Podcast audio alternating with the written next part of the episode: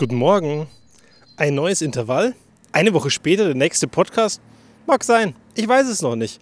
Aber du weißt ja, es gibt ja genug andere Podcast-Folgen, die du wahrscheinlich noch gar nicht gehört hast. Oder willst du wirklich sagen, du hast alles gehört? Wenn du alles gehört hast, lese mal wieder ein Buch. Vielleicht gar nicht verkehrt. Da gibt es übrigens super spannende. Eins, das ich die letzte Zeit gelesen habe, war von Dan Millman, Der Weg des friedvollen Kriegers.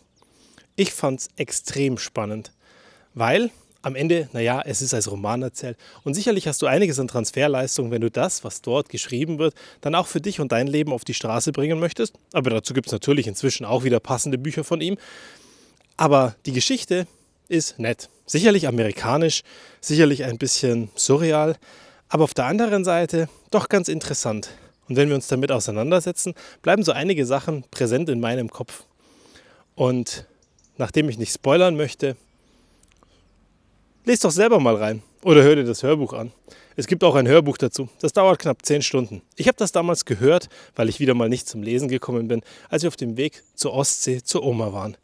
Die Kinder waren hinten im Auto, entsprechend beschäftigt, meine Frau mit dabei, immer wieder einschlafend.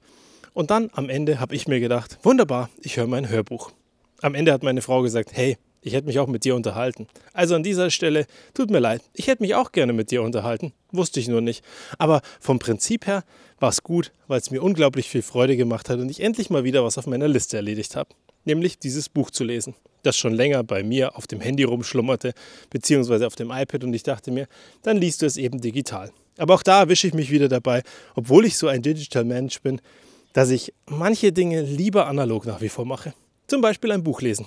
Wenn ich da drin rumkritzeln kann, rumblättern kann, bleibt das einfach viel präsenter in meinem Kopf, was da in diesem Buch so drin geschrieben ist, als wenn ich das nur digital mache. Bei Romanen kein Problem. Aber bei Sachbüchern oder bei Dingen, die mich wirklich weiterbringen, tut mir leid, liebe Bücher, da kritzel ich dann doch ganz gerne in ihnen rum. Früher hatte ich das super Respekt vor diesen Büchern und dachte mir, hey, du kannst da keine Eselsohren reinmachen. Mache ich heute übrigens noch nicht. Und du kannst da auch nicht reinkrisseln. Du kannst keinen Textmarker nehmen und irgendwas markieren. Heute sage ich mir, ein Buch ist Mittel zum Zweck und ein Beitrag auf meinem Weg. Also benutze ich es, also arbeite ich damit und am Ende mache ich ein bisschen mehr draus. So übrigens auch bei meinem Buch. Am Ende ist es ein übertriebenes Hardcover gewesen und viele Leute haben Skrupel da reinzuschreiben. Aber genau dafür ist es da, dass es dich weiterbringt. Und manche Dinge bringen dich eben besser weiter, wenn du sie benutzt. Weil genauso wie deine Fitnesshanteln oder dein toller Boxsack zu Hause, der bringt dich eben nicht weiter, wenn er nur hübsch aussieht. Du kannst natürlich den modernsten, schönsten, tollsten, teuersten Boxsack kaufen. Nur ganz ehrlich, wenn du den billigen kaufst und dagegen schlägst, hast du tausendmal mehr davon, als wenn du den teuren zu Hause hängen hast und der hübsch aussieht. Das ist eben das Prinzip von manchen Dingen. Die bringen dich weiter. Eine Geschichte, die dann geblieben ist und die mich auch nach wie vor begleitet, ist das Thema Meditation. Und auf der anderen Seite Atmen. Weil auf dem Rückweg habe ich mir dann das Hörbuch angehört von Wim Hof, Nie wieder krank. Und es ist inzwischen wissenschaftlich nachgewiesen, dass es tatsächlich leichter ist, richtig zu atmen zu lernen, als zu meditieren. Ich will der Meditation nichts absprechen und das ist auf jeden Fall eine tolle Geschichte. Nur wenn wir uns entstressen wollen, wenn wir entspannt werden wollen und wenn wir wollen, dass es uns besser geht, dann ist inzwischen wissenschaftlich nachgewiesen, dass Atmen eben die bessere Variante ist. Weil Atmen leichter lernbar ist, weil Atmen einen Mechanismus hat und einfach funktioniert. Den Körper zurückholt zu dem, was er braucht, nämlich ihn entstresst. Und so gibt es so einige Atemtechniken, die sehr, sehr spannend sind. Wenn du zum Beispiel mal bei YouTube eingibst Wim Hof Atemtechnik, dann gibt es da auch eine deutsche Variante davon. Und das ist super spannend. Aber bitte mach es im Liegen, wenn du es das erste Mal machst. Weil kann sein, dass dir ein bisschen schwindlig wird davon. Ansonsten beschäftigt mich noch eins. FOMO, Fear of Missing Out. Und ich denke so an so einige Communities, die in der letzten Zeit geschaffen wurden, wo Leute mitmachen können. Aber komischerweise macht kaum einer mit. Die wollen nur dabei sein. Die wollen nur da sein.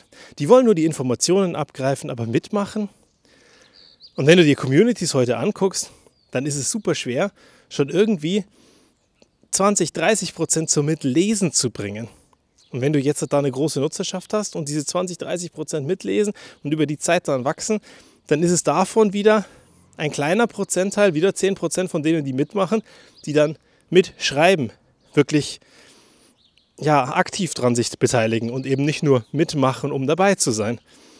Und das ist das, was mich heute auch beschäftigt. Wie schaffen wir es, dass wir Leute ein bisschen mehr dazu bringen, wenn sie bei den Veranstaltungen eigentlich begeistert sind und da wahnsinnig gerne dabei sind und auch Angst haben, da was zu verpassen, wenn sie nicht dabei sind, dass sie danach auch weiterhin mitmachen, dass sie was verändern, dass wir als Team zusammenarbeiten und eben nicht nur dastehen, zugucken, es toll finden, begeistert sind in diesem einen Moment, wo er gerade unsere Aufmerksamkeit bekommt und danach wieder vergessen und alles andere, was wir versprochen haben oder mitmachen wollten, danach nicht mehr tun. Weil am Ende messen wir uns alle daran, was wir tun und nicht, was wir sagen. Und damit lasse ich das so stehen für heute. Bis zum nächsten Mal.